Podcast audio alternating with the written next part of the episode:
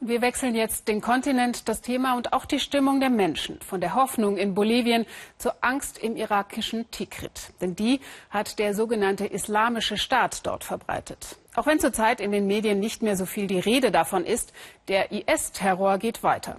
Wie die schwarzen Typen in den von ihnen eroberten Gebieten herrschen, das können wir jetzt in Tikrit nachvollziehen.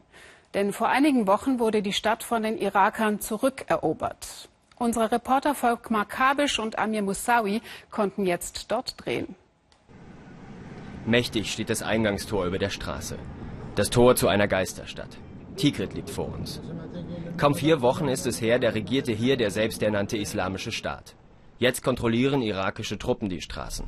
Zusammen mit schiitischen Milizen haben sie vor kurzem die Stadt vom Terror befreit. Wir sind mit der schiitischen Badr-Miliz unterwegs. Niemand darf ohne deren Erlaubnis hier hinein. Hier hat es heftige Gefechte gegeben. Der Widerstand war sehr groß, vier Tage und Nächte lang. Noch bewegen wir uns in einem Außenbezirk Tikrit. Ein Ort der protzigen Ruhmeshallen des gestürzten Diktators Saddam Hussein. Vor nicht einmal einem Jahr wurden hier, an den Ufern des Flusses Tigris, hunderte gefangene irakische Soldaten massakriert. Die Terrorgruppe IS stellte die Bilder online. Blutige Propaganda. 1700 Männer sollen nach irakischen Angaben getötet worden sein. Zuvor waren sie vom IS auf eine Art Todesmarsch geschickt worden, unter den Augen der Tigriter Zivilbevölkerung. Jetzt, nach der Befreiung, reisen Angehörige hierher, um der Toten zu gedenken. Das sind alles unsere Leute, unsere Söhne und Brüder.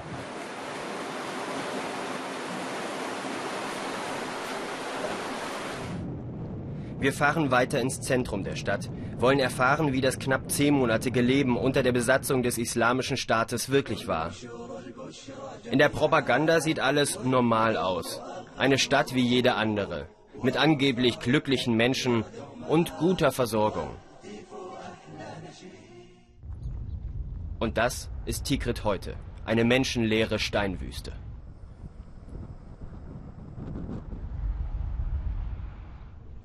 Omar Sultan ist eine Art inoffizieller Bürgermeister von Tikrit und einer der ersten Zivilisten, der in die Stadt zurückkehrte. Er lebte einige Monate unter dem IS, bevor er floh. Nun kooperiert der Sunnit mit den schiitischen Milizen. Er nimmt uns mit durch die Stadt, will uns zeigen, wie der IS in Tikrit wütete. Bevor die Schlechter kamen, sagt Omar Sultan, habe er eine Kette von Handygeschäften besessen. Sie wurden von den IS-Kämpfern geplündert und zerstört. Etwa 25 Familien haben von diesem Laden gelebt. Deren gesamte Lebensgrundlage ist zerstört worden, ohne die Familien aus anderen Filialen mitzuzählen. Nur wenige Meter von Sultans Geschäft war die frühere Hauptattraktion der Stadt, ein Erlebnispark. Das war der Ort in Tikrit, wo Familien zur Unterhaltung hingegangen sind.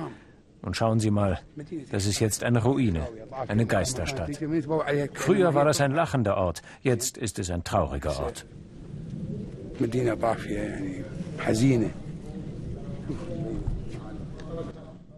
Nachdem Kämpfer des Islamischen Staates Tikrit Mitte Juni 2014 eroberten, verhängten sie sofort strenge islamische Regeln für die Zivilbevölkerung, wie dieser Verhaltenskodex des IS zeigt. Bei Strafe werden alltägliche arabische Sprichwörter verboten. Der Ausspruch Glückwunsch zum neuen Jahr ist dabei ebenso verboten wie die alltägliche Formel, einem Kranken zu sagen, das hat er nicht verdient.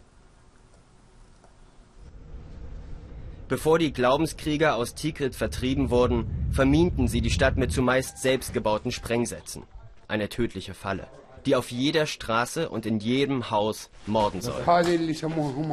Das ist ein Bombenzünder, der auslöst, wenn man drauftritt. Er ist vollständig, er braucht nur Strom. Und bei dem hier ist die Batterie da. Die darf ich nicht knicken oder zusammendrücken, denn die ist wirklich scharf.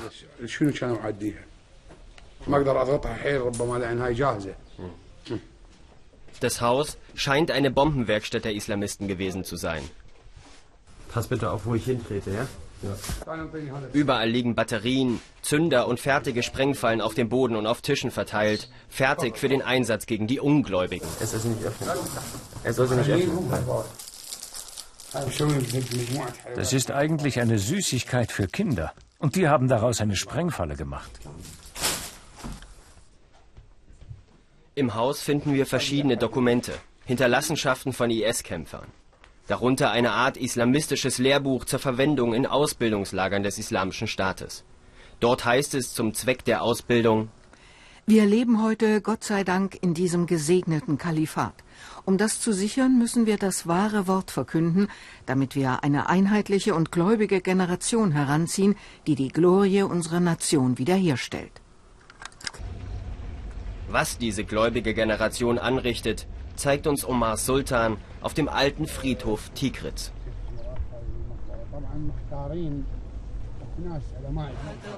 Hier hatte der IS gewütet. Weil er jede Art von Totenverehrung kategorisch ablehnt.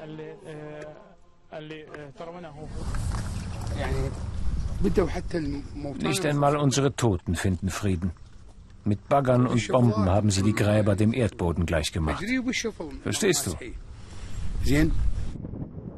Nach zwei Tagen verlassen wir Tikrit wieder. Noch immer sind die meisten Straßen und Häuser nicht von Minen und Sprengfallen geräumt. Die schiitischen Milizen scheinen es damit auch nicht eilig zu haben. Der einst blühende Ort wird wohl noch lange eine Geisterstadt bleiben.